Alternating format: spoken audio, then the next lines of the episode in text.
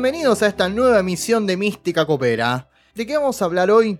Te lo vamos a decir en un ratito. Hoy me acompaña nuevamente Kufa, ¿cómo andás? Muy buenas eh, días, noches, bienvenidos. Y hoy nos acompaña Nahuel. ¿Cómo estás, Nahuel?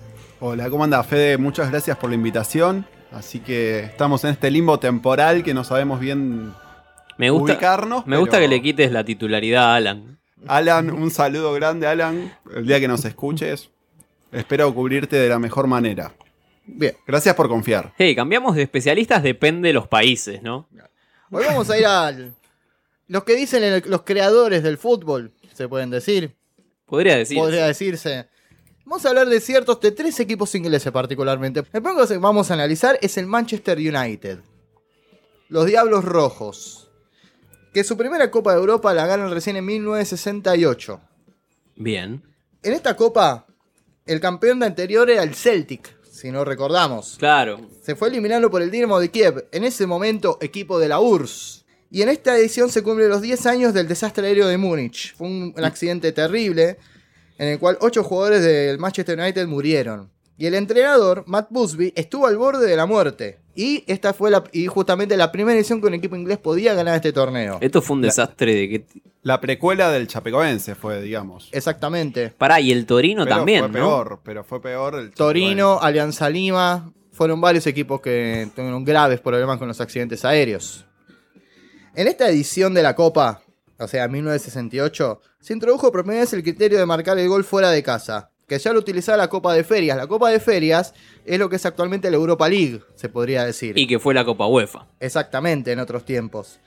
Si se mantenía el mismo marcador global por parte de ambos equipos, pero no entraban los goles en tiempo extra Mirá en esto. Y Ahí solo va. se usaba en la primera ronda. Es decir, empate en, en goles, uno a uno. El que hizo gol de visitante, Pasa. pasa. ¿Cómo llegó el Manchester a esta final? En Tengo idea. 1968. El primer partido que juega, vamos a ponerles un octavos de final, enfrentó al Sarajevo, en ese momento equipo de la vieja Yugoslavia. Ahí va. Después le ganó al Hernik Zapsre, un equipo de Polonia. Son equipos que después no, básicamente uno no tiene datos para encontrar estos equipos. Una edición berreta de la Copa, digamos. ¿no? Claro. Como que- Que en, ese, en ese momento, ¿Quién clasificaba? claro, en ese momento como que tenían un prestigio, ¿no? ¿Qué sé yo? Claro, eran los campeones de su liga mínimamente. Ah, claro, porque vos pensabas, güey, que antes entrabas de campeón nomás. No, no era como a- Era ahora que tenés. fielmente la Copa de Campeones. Claro. Esto cambiaría alrededor más o menos en el 92-93, cuando ya empezaron a incluir subcampeones y un tema de coeficientes en las ligas. Y un tema de televisación y dinero, ¿no? Importante, De de dinero. más partidos, más dinero. En semifinales sí el Manchester ya tendría un rival bastante complicado, el Real Madrid. Opa, ahí te quiero ver. Obviamente el Manchester logró pasar por 1 a 0 y 3 a 3. Y en la final, Manchester se enfrentó a un conocido de la Champions, que ya hablamos en este programa, el Benfica. Sí. Equipo con su gran maldición a cuestas. Que por lo menos para estos años todavía no creían que la maldición podría llegar a ser tan grave. Ya había empezado la maldición, ¿no? ¿Qué- Ya qué- había empezado. Ya había empezado. Contamos la historia de que el técnico húngaro, Bela Gutmann, le dijo, sin mí el Benfica no va a ganar ni en 100 años en un torneo europeo, ni siquiera pudo ganar la UEFA. No, tremendo. Claramente. Para más información, el capítulo donde hablamos del Benfica. Ahí aparece el link. Sí, abajo. Abajo está el link. Vamos a hablar, ¿quiénes jugaban en este United en esta final que le gana 4 a 1? Bien. 4 a 1 en el estadio de Wembley. Juega Bobby Charlton, capaz uno de los más grandes jugadores ingleses de la historia. Cuatro en una final, aparte, ¿eh? No, no, tremendo. Contundente. Para colmo con un Benfica que todavía tenía Eusebio. Ganar el Benfica de las glorias todavía. Todavía era el Benfica de las Glorias, dirigido por Otto, Otto Gloria. Y, no y realmente aún es increíble lo del Benfica. United logra esta copa. Pero tendría que esperar muchos años para volver a ganar la United. Pasando por, por ejemplo, una suspensión que vamos a estar hablando que por qué tuvo una suspensión los equipos ingleses. Y recién en, 19- en 1999 el United vuelve a ganar la copa. Perdón, paréntesis. Este, este Manchester es el que pierde con el que juega con estudiantes la. Intercontinental, ¿verdad? El famoso Animals. Ah, ya, ya en algún momento hablaremos de la Copa En el Intercontinental. momento haremos capítulos de la Copa Intercontinental y que no terminaron muy bien algunos partidos. Manchester United, en el partido único en España en el Camp Nou del Barcelona. Volve- Perdón, volvemos al 99. Vamos al 99. Mirá lo que tuvo que esperar el United. Bueno, en ese momento ganó una Europa League, pero nosotros vamos a hablar más de lo que fue en Champions. La final fue contra el Bayern Múnich, que fue superior durante todo el partido. Pero no tuvo suerte para ponerse 2 a 0, porque iba 1 a 0. 1 a 0 casi al principio. Sí, pero dos corners le, va- le valieron al United para ser campeón. ¿Fueron corner o no, no fue corner? No El fue- famoso no fue corner. No lo, no lo sabría En decir. este caso sí, en fueron este caso fueron fue dos corner. corners. Dos corners lo vamos a poner. Pará, y digamos, digamos que fue sobre la hora, ¿no? Prácticamente sobre la hora. Minuto poner 89 y. Que el No, te 93. querés matar. Y- no, te querés matar. Ya ese. Ya una final ese momento, si vas ganando. 91 lo y tenés que 93. suspender. 91 y Lo 93. tenés que suspender ese momento. Fue un error de- del público, El público alemán. del Pasa público que- alemán, es muy, que- muy tibios. Escúchame, minuto 91 te meten el empate. Y decís, bueno, voy a penales, qué sé yo, voy a la larga y No, penales. pero en minuto 90 tiene que pasar uno, meterse a la cancha, invasión. No, no, no puede pasar eso. ¿Cómo llegó el Manchester a esta final? Detalle importante. Porque no enfrentó a ningún rival fácil en el camino por lo menos de cuartos para adelante. Enfrentó al Inter en cuartos, al cual superó por 2 a 0 y 1 a 1. Enfrentó a la Juventus en semifinales, la cual fue 1 a 1 y 3 a 2. Juventus de Inzaghi y Zidane. Todavía Zidane. Y vamos a ver un poquito de esta final. ¿Qué podemos decir del Bayern? El Bayern te tengo que decir la formación entera para que te des en cuenta el equipazo que tenía. Peter Schmeichel en el arco, el gran danés y capitán del United. Gary Neville, Bien. Stam, el noruego Ronnie Johnson y Dennis Irwin, el irlandés. Ryan Giggs, un histórico, emblema. Nicky Booth, capaz el menos conocido de la formación inicial, pero un jugador inglés de mucho Sí. recorrido. David Beckham. El sueco Blomqvist, gran jugador. Andy Cole y Dwight York, el trinitense. Este equipo dirigido por Alex Ferguson. El tema de los cambios que mete el United. Porque sus dos cambios le dan el título. Lo ganó con los cambios. Lo ganó con el cambio. Gran técnico Ferguson. Gran- una, una- una gloria y cómo le cuesta al United la época post-Ferguson. Es increíble. Eso le valió 18 años más o menos en el cargo. ¿no? Claro. Vivió. Un buen cambio al 99 le, le cambió la vida. Yo no me acuerdo. Yo no me acuerdo. Otro técnico. Otro técnico. Para mí eh, sigue dirigiendo Ferguson. No, no fue David, David Moyes. nadie. no. Nadie. No, no. Los cambios del United. Sí. El primero interesante es Teddy Sheringham. Conocido también. A los 91 mete el gol. Genial. Y el otro cambio, el suplente estrella capaz de Ferguson, el noruego Ole Gunnar Solskjaer. A los 93. Un jugador que Solskjaer capaz de titular no rendía, pero era, los segundos tiempos era el jugador que te salvaba. El famoso jugador de segundo tiempo. Exactamente. El que es lagunero en los 90 minutos. que Claro. Lo necesitas ahí presto en los últimos 15, 20, fresquito. Un Bayern que no se quedaba atrás en equipo. Para nada. Oliver Kahn atajaba en este Bayern. Kufur, muy recordado por los hinchas de Boca. Oh, Sami Kufur. Marcus Babel, Linke. Lothar Mateus, con 38 años y, e impecable en estado físico que jugaba. Esto fue previo a la despedida donde lo invitó a Maradona. Exactamente, muy, muy amigos los dos. El, el- no olvidar al Maradona gordo con la camiseta del Bayern. Sí. Hermoso. Soñado. Suspiro cuando lo digo. Este Bayern también tenía Jens Jeremis, Sí. a, a Stefan Effenberg, Basler, que convirtió el gol, a Karsten Schanker tenía este Bayern Múnich. Y también tenía a Alexander Zickler y a Mehmet Scholl. Tenía un gran equipo. ¿No estaba Giovanni Elber en este. Capaz no estaba en esta final? No, no estaba en esta final. Es posterior Giovanni Elber. Ah, ahí va, ahí va. Esto no queda acá para el United.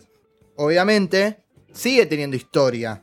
El 2008, en el Estadio Olímpico de Lusinski, en Moscú, Rusia, fue entre el Manchester United y el Chelsea la final. Uy, tremenda final. Uh, Con victoria en penales. Ese, Ma- ese Manchester, campeón de Liga de Campeones, y después jugó la Supercopa y la Copa Mundial de Clubes contra la Liga de Quito, de Bausa. Ah, es verdad. Patón. el gran patón Bausa, que ya hablaremos de historias de Copa Libertadores en algún momento. ¿Cómo llega este Manchester United a esta final? Para contra el Chelsea.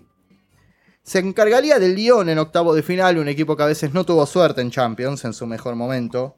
Después en cuarto de final contra la Roma, eliminaría. La aroma.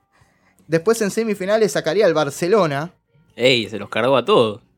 Y en la final contra el Chelsea. Vamos a la formación, es algo muy importante cómo se jugó esta final del 2008. Van der Sar, Ferdinand, Wes Brown, Nemanja Vidic y Patrice Bra en la defensa. Michael Carrick, Paul Scholes, un histórico. Owen Hergraves, que después lo vamos a estar mencionando en otro equipo, en otro podcast, que jugó muy tie- mucho tiempo el inglés. Ahí va. Cristiano Ronaldo, Wayne Rooney y Carlos Tevez. Carlitos, me había olvidado de Carlitos. Cristiano Ronaldo cuando tenía granitos, ¿viste? Cuando Claro, el joven, Cuando el no estaba tuneado, el que, No, el que tenía caspa el que todavía. tenía caspa. Obviamente ingresaron otro histórico como Ryan Giggs esta final, Nani, el portugués, y Anderson. Pero el Chelsea no se quedaba atrás en equipo, por algo había llegado a la final. Atajaba a Peter Sech, jugaba Ricardo Carvalho, John Terry, Ashley Cole, Makelele, Palak, Joe Cole y Didier Drogba.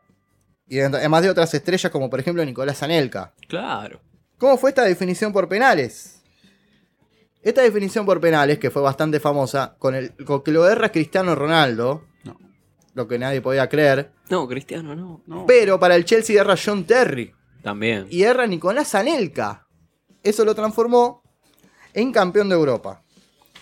Y por ahora es lo que pudo hacer el United. Hasta acá llegamos. Hasta acá llegamos con el United. ¿Qué pasa actualmente con el United? Es muy difícil la época post-Ferguson. Claro. O- ojo, hace un año ganó la Europa League ante el Ajax. Bueno, no es poco. Bajó de categoría para ganar, ¿no? Ir a correr a una segunda división. De, en claro, copas. es como que Hay mucha siendo el. United, siendo el United uno lo espera en Champions. Ahora está disputando la Champions. Hasta donde hicimos el podcast, por ahora está abajo con el Paris Saint Germain. Perdió en Inglaterra. Febrero, Dirige. febrero 2019. Exactamente. ¿Dará vuelta al United la serie en Francia? No lo Mm, sabemos. Misterio, misterio. Será el nuevo campeón de la edición 2019. Capaz se está escribiendo un ¿Mm? Manchester campeón y nosotros acá. De la mano de su suplente estrella. Solskjaer, que por lo menos hasta donde hacemos el podcast, sacando lo que pasó en la Champions, viene muy bien dirigiendo. Viene invicto prácticamente. El único partido que perdió fue con el PSG. Ya está, no, no. Yo, yo si fuera él, Si ya dijimos que es invicto, ya yo si fuera él, pierde acá. metería lo- un, me- te meto un cambio sobre la hora y le digo, hacé lo que hice yo. sí. Esa es, la- esa es mi charla técnica. Y busca un corner en el minuto 91. Claro, hacé lo que hice yo. Bueno, Bueno, Vamos a tener que hablar de otro equipo inglés. Que capaz es la excepción a la regla de los equipos ingleses y capaz el menos conocido, pero más de una vez campeón de la Champions. opa, opa, opa. Estamos hablando del Nottingham Forest. Capaz act- actualmente no te suena el equipo. No. Para nada. Cabe destacar que fue debutante en la Copa de Europa y que solo dos años antes estaba jugando en la segunda división. El polémico entrenador Brian Clough, que al comienzo de la década para colmo eh, entrenaba el clásico rival del Nottingham, entrenaba al Derby County, y su ayudante Peter Taylor fueron artífices de un milagro futbolístico prácticamente. Tomaron un club provinciano, es como acá decir, bueno, vamos a tomar las riendas de Colón de Santa Fe, Ahí va. más o menos. Colón de Santa Fe, campeón de la Libertadores. Quiero, Míralo. quiero vivir para ver eso. Esto lo llevó a ganar la Liga Inglesa y la Copa de Europa. Increíblemente. Y no solo una vez, dos veces. Fue por todo. Por todo. En esta copa que estamos hablando es del año 1979, la primera que gana el Nottingham. En el camino, eliminó al AEK de Atenas por 2 a 1 y 5 a 1. Después elimina al Grasshopper de Suiza por 4 a 1 y 1 a 1. Después enfrentaría al Colonia, que en ese momento era un equipo de los más complicados de Alemania.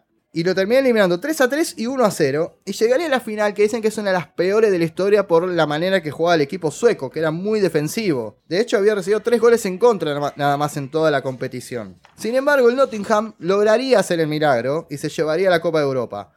Por 1 a 0 con gol de Trevor Francis. Jugar el Nottingham ¿Qué sabemos de este equipo sueco? Nada. de este equipo sueco no tenemos muchos datos. El Malmo. Pateaba, Malmo. pateaba bien los penales. Era todo 0 a 0 Podemos inventar. y le pegaban siempre fuerte arriba. Prácticamente el Malmo y el el. Göteborg tenían la base de la selección sueca. Claro. Está el partido, quiero decirles que está el partido entero en YouTube del Nottingham Malmo. Si lo quieren ver, está entero, ¿eh? De principio a fin. Plan de sábado. ¿Qué podríamos decir del Nottingham? Capaz hay un nombre que va a sonar bastante en el arco. Peter Shilton. No, Shilton. Maradona lo, rec- se los acuerda de él, pero terriblemente. Pero el milagro del Para los distraídos, 1986, el arquero que se come el gol con la mano y el, el Y el mejor, gol de la historia. Mejor gol de la historia. Y para colmo, Shilton jugaría de nuevo en el 90, casi con 38 años. Muchos dicen que antes de la llegada del arquero actual de Inglaterra, Pickford, es el mejor arquero que tuvo Inglaterra en muchos años, Shilton. El Nottingham no se quedó todavía con ese, bueno, gané una sola Copa de Europa. No, Venía embalado. ganó la siguiente en 1980 en el estadio de- del Real Madrid, en el Bernabéu, y le ganó al Hamburgo la final. Increíblemente, de segunda división a bicampeón de Europa. Genio, genio figura. Ni Caruso, ¿eh? Ni Caruso lo logra. ¿Cómo llegó el Nottingham a esta final? Nottingham vencería al- Pres- Pestiste de Rumania por 2 a 0 y 2 a 1. Al Dinamo Berlín, un equipo que la verdad No existe más. era de la vieja Alemania Oriental, por Quedó bajo del muro. 0-1 y 3-1. Eliminaría al Ajax de Ámsterdam por 2 a 0 y después perdería 1 a 0. Y la final con el Hamburgo. El equipo sería prácticamente muy similar. Capaz un Hamburgo eh, que a la postre tendría mejor equipo. Pero nadie entiende cómo es que lo lograron, esta vez con gol de Robertson a los 20 minutos del primer tiempo. Nottingham, después de esto, obviamente fue decayendo, decayendo, peleando por estar en primera, descendiendo a segunda división. Actualmente- Actualmente el Nottingham está en la segunda división inglesa, habiendo llegado a tercera división O alguna sea, vez. Está a nada de volver a salir bicampeón de la Champions. Porque Prácticamente, estamos en el 76, 77, 78. Prácticamente si se cumple lo de el Nottingham podría volver y ganar dos Champions seguidas para colmo. Atención, ¿eh? Atención, edición que- 2020-2021. Está muy bien como venta, ¿no? Como marketing. Yo, yo vendería remeras de. de- yo flotearía el micro, ¿viste? De- de Nottingham. Nottingham campeón de la Champions 2020-2021. Nadie entiende cómo. cómo Vamos a pasado. Puede pasar. En Vengan de Uno vamos a hacer esa remera. Y nos falta hablar de un equipo inglés, el más ganador de la Copa de Europa. Vamos a hablar del Liverpool. Capaz uno de los equipos hasta muy queridos en el mundo, el único equipo que tiene un himno propio. Increíble. Increíble. Es la- el más querido. El más querido. You'll Never Walk Alone batió récords en todo el mundo. Y el Liverpool tiene- actualmente tiene una historia hasta complicada, sufrida, de glorias, de todo. Pero vamos a hablar de su primera copa, año 1977. Liverpool jugaría contra el Trabzonspor de Turquía, el cual perdería 1 a 0 el primer partido y ganaría 3 a 0 el segundo. Después se enfrentaría Saint Etienne, en ese momento uno de los grandes de Francia, al Zurich por 3 a 1 y 3 a 0 y jugarían al final con el Borussia Mönchengladbach. Y acá viene una cuestión que los hinchas de Boca recordarán. Opa, la Intercontinental, Claro. ellos juegan contra el Borussia Mönchengladbach, no contra el Liverpool. Liverpool no iba a jugar la Intercontinental. ¿Qué pasó? Tema de calendario y fue el subcampeón. Ningunear, ningunear la Copa Intercontinental. Exactamente, como muchos recuerdan, por ejemplo, Independiente jugó con el Atlético Madrid. El Atlético Madrid es campeón del mundo sin tener la Champions. Esta Champions, el Liverpool, hay un nombre que sobresale que es especialmente Kevin Keegan, que era la gran estrella de Liverpool, y Hughes, que era su capitán. El Mönchengladbach jugaba a Jupp Heynckes, que no les va a sonar como jugador capaz, pero sí como técnico busquen a Heynckes. Un gran técnico. Eh, ¿No dirigió al Real Madrid? Si Exactamente. no me falla la memoria. Y en este, Borussia Mönchengladbach jugaba también Bertie Box, jugador de la selección alemana. Liverpool no se iba a conformar, quería ser un grande de Europa. En el año 1978 volvería a ganar la Copa. Bien, bien, bien. Esta vez Liverpool enfrentaría al Dinamo Dresden de Alemania Oriental, al Benfica, mal- ya maldito totalmente, Esa mufa no se Ya quita. está. al Borussia Mönchengladbach y jugaría la final contra un extraño Brujas. Un combinado. ¿El Brujas de Bélgica? Exactamente. Vamos a hablar de quién dirigía al Brujas de Bélgica porque tienen explicación de por qué llega al final. Liverpool prácticamente con la misma formación, le podemos hablar a Kenny Dalglish, un histórico del Liverpool, y un Brujas dirigido por Ernst, Happel, el austríaco, No. que varios milagros hizo con ciertos equipos. Varios. Yo lo habíamos, lo habíamos nombrado en episodios anteriores. Exactamente, un gran técnico que le tocó dirigir selección de Holanda, Hamburgo, tiene una, trayectoria impresionante. Esta historia del Liverpool seguiría después, en 1981, esta vez a partido único contra el Real Madrid, que se interesaba más que otra cosa por anular el juego del Liverpool. Eh, por ejemplo, solo pateó una vez al arco el Real Madrid por Camacho. Que intentó batir al arquero con una vaselina para colmo. Digamos, No. tenés pocas oportunidades y lo primero que intentás hacer Era, es picarla. era- era por abajo. Era por Era- abajo Palacio. Claro. ¿Cómo llega a la final Liverpool? Llegaría en octavos contra el Aberdeen escocés, le ganaría 1 a 0 y 4 a 0. Después se enfrentaría al CSK de Sofía de Bulgaria y le ganaría por 5 a 1 y 1 a 0. Rotundo. Después jugaría con el Bayern Múnich, el cual sería 0 a 0 y 1 a 1. Y jugaría la final contra el Real Madrid. Liverpool prácticamente con el mismo equipo que veníamos hablando, con Dalglish, con todas sus figuras. Y le tenemos que sumar algunos escoceses ya. Ya empezaba a ser el Liverpool de los escoceses. Mira. Con un Real Madrid que a lo sumo tenía a Santillana y a Camacho solamente. Y Vicente del Bosque jugaban a este Real Madrid. No. Del Bosque jugador. ¿De Del qué- Bosque en, el- jugador. ¿En dónde jugaba Del Bosque? ¿En qué? ¿En el medio, atrás? ¿Qué posición? Yo lo veo de 5. en el medio, exactamente, en el medio. Jugaba como volante por derecha o como mediocampista central, Vicente del Bosque. Liverpool seguía la racha ganadora. Por eso por algo es el equipo más ganador de Inglaterra en este rubro. En 1984 le ve- vencería a la Roma, el Liverpool, y se consagraría campeón. El tema es, ¿Qué pasa ahí? Esta sería la, última gran, eh, la última Más gran o menos alegría. Alegría, el último polvo de. No, la última gran alegría en muchos años, para el Liverpool y para los equipos ingleses. Ahí en el 84 más o menos con los mismos mismo plantel, mismo... Exactamente, a lo sumo hay que agregar, por ejemplo, lo gracioso del arquero de Zimbabue, que se llama Grovelear, ¿No? que en los penales hacía un bailecito extraño en la definición con la Roma. Ya quiero buscar eso. Tenemos que buscar la final, hacía un bailecito extraño y nos confundía. ¿Cómo llegó Liverpool a la final? Eliminó al Athletic de Bilbao en octavos, al Benfica, abonado a quedarse afuera, Benfica. al Dinamo Bucarest, que es un equipo que en los otros años daría que hablar, y llegaría a la final con una Roma. Una Roma que, ten- que ten- no es que la Roma de los brasileros tenía a Falcao y tenía a Toninho Cerezo. La Roma, no es que no tenía equipo para llegar. Y un Liverpool que podemos agregar también a figuras como Ian Rush, por ejemplo, el galés, de gran. ¿Cuántos años tenía Rush, boludo? Sí. No, tenía esos años. En la tanda por penales, los que sucumbieron ante el baile del arquero de Zimbabue, Increíble que haya salido campeón con un arquero de Zimbabue. Sin Bueno. desmerecer a Zimbabue, pero sí.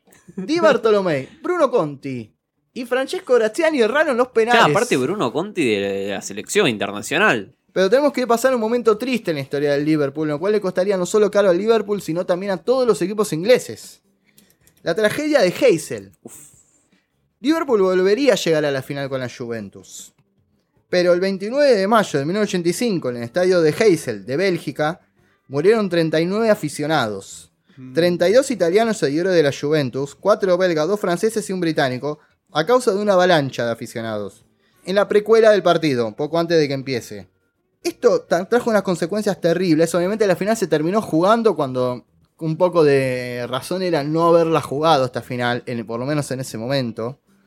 Pero esto le costó mucho, mucho, muy caro a los equipos ingleses. ¿Qué pasó? Sancionó a los clubes ingleses sin poder disputar competencias europeas durante 5 años. Fuerte. Duro. Y los combinó a tomar severas medidas de, contra la violencia, contra los hooligans. Contra los hooligans. La sanción se dio a que la tragedia de Hazel no fue considerada un hecho aislado, sino el punto culminante a varios años en que los aficionados ingleses habían protagonizado episodios de violencia en todos lados.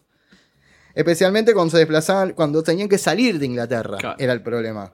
El Liverpool fue sancionado a 10 años sin participar en competiciones europeas, pero después fue rebajado a 6 años. Esto le costó muy caro a Inglaterra porque al no poder disputar torneos internacionales, sus estrellas se iban. Por ejemplo, Mm.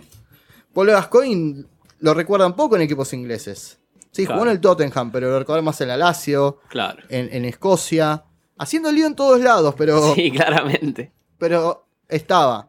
Esto llevó a otro tipo de jugadores ingleses, te pasa a buscar otros horizontes, al no poder jugar la Copa de Europa. Fue el Liverpool el que detonó esto. También que eh, ya era una culmine de todo desastres. Y así se han perdido un montón de posibles campeones. Digo, Liverpool podría haber seguido con el- Manchester, Man- Manchester había tenido un gran equipo en ese momento, no pudo disputarla. Capaz el Arsenal en esos momentos hubiera batido esa maldición que tiene con los títulos internacionales, pero no lo logró.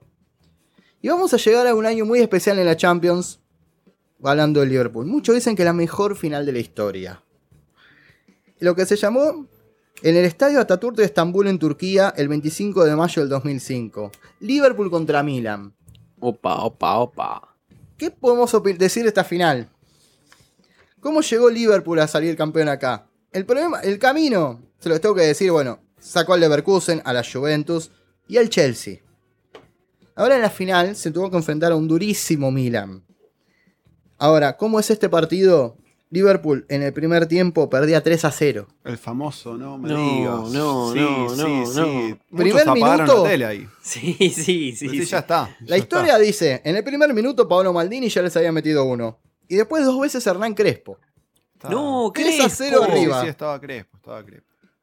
Pero Liverpool, su hinchada, ya casi deprimida, empezó a cantar el famoso himno. You El nunca caminarás solo. Me muero porque, claro, Si terminás, el, perdemos, perdemos todo. Aparte- ¿no? aparte terminás el primer tiempo con... Primero que te hace un gol Maldini, que Maldini, convengamos, el mejor 3 de la historia, para mi no gusto. subía prácticamente. Pero tampoco era que metía goles seguidos No. Maldini. Y Crespo los embocó dos veces seguidas. Tampoco es un tema que levante tanto. O sea, levanta ese Sí. motivo, pero no es para vas 3-0 perdiendo y lo levantás con ese tema. Claro, pero bueno, cantame un tema de... no sé. claro, algo. ¿Cómo seguiría esto? Porque esto para el infarto. En el segundo tiempo, a los 54 minutos, Gerard, emblema de Liverpool, el capitán, Sí. marcaría el 3 a 1. Smyser, el checo, que había entrado en el segundo tiempo, mete el 3 a 2 con un remate de afuera. Y viene lo peor, porque hay penal para el Liverpool. Uf, Y llega Xavi Alonso, que lo erra el penal y lo mete en el rebote. está con, con suspenso, con suspenso. El peor jugador del partido hasta ese momento era Jerzy Dudek. Hasta ese momento, el arquero polaco, realmente con por lo menos en dos goles bastante responsabilidad. Pero llegarían los penales y Serginho, Pirlo y Shevchenko errarían. No, Shevchenko. ¿Con baile o sin baile el arquero? No, esta Era más clásico, más clásico. du- el polaco no bailaba. No. se creo que quedaba, se clavado a esperar los tiros del medio del arco. Mientras para el Liverpool solamente erró Rice. Y Liverpool terminaría dando vuelta un partido increíble y llevándose una Copa de Europa que prácticamente en el primer tiempo ya no tenía chances de Perdida, ganarle. Perdida. cómo formaba. Vamos a hablar del el rival que tenía. Porque el Milan no se quedaba atrás en equipo. Che, el Milan tenía un equipazo.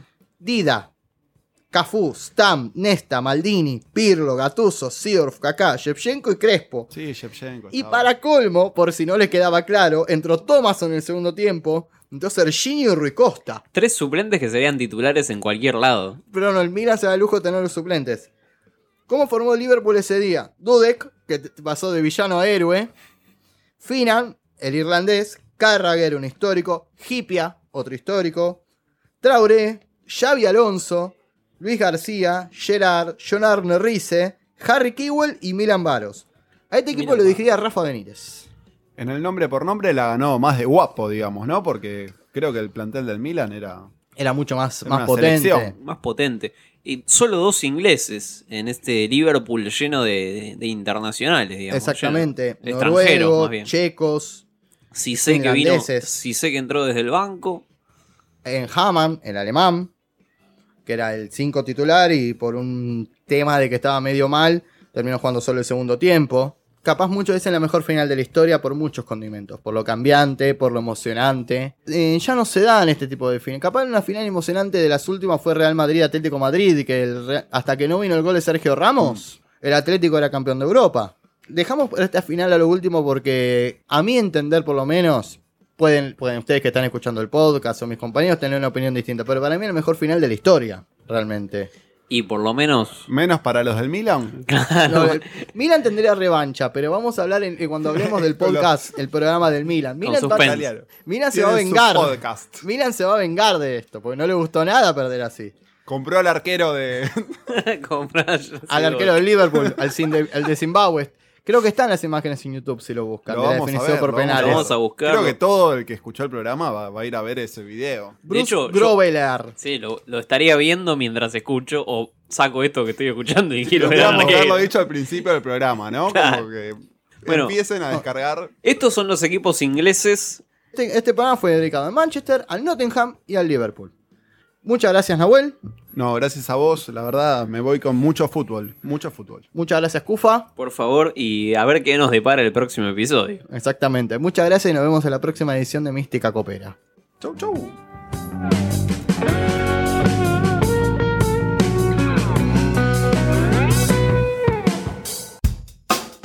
Este es un podcast grabado en la otra. Graba también el tuyo. Escribinos a info@radiolaotra.com.ar. La Otra, radio online, productora de contenidos. www.radiolaotra.com.ar